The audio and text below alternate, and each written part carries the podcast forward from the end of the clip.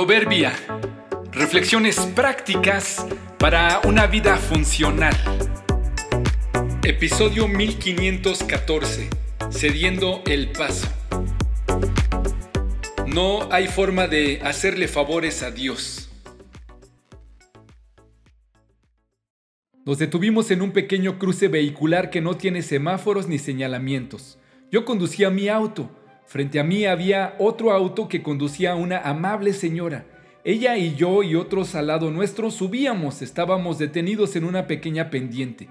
En este cruce en particular, los autos que van bajando tienen preferencia. Estábamos detenidos y noté que la señora con la mano derecha hacía señas a los vehículos que bajaban. Amablemente les hacía señas, cediéndoles el paso. Pude ver que algunos de los que bajaban avanzaban desconcertados sin entender la amabilidad de la señora. Un conductor de plano se detuvo completamente y tras él todos los vehículos que le seguían.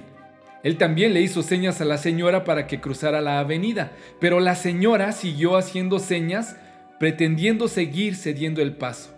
El conductor que viajaba en un gran camión movió la cabeza en señal de negación y le insistió a que ella pasara.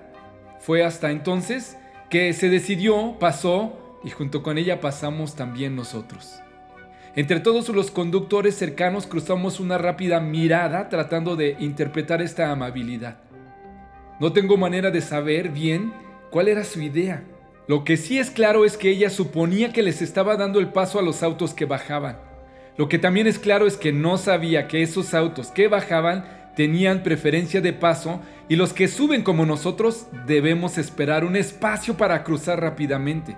Es decir, ella no les estaba haciendo ningún favor, pues tienen preferencia de paso.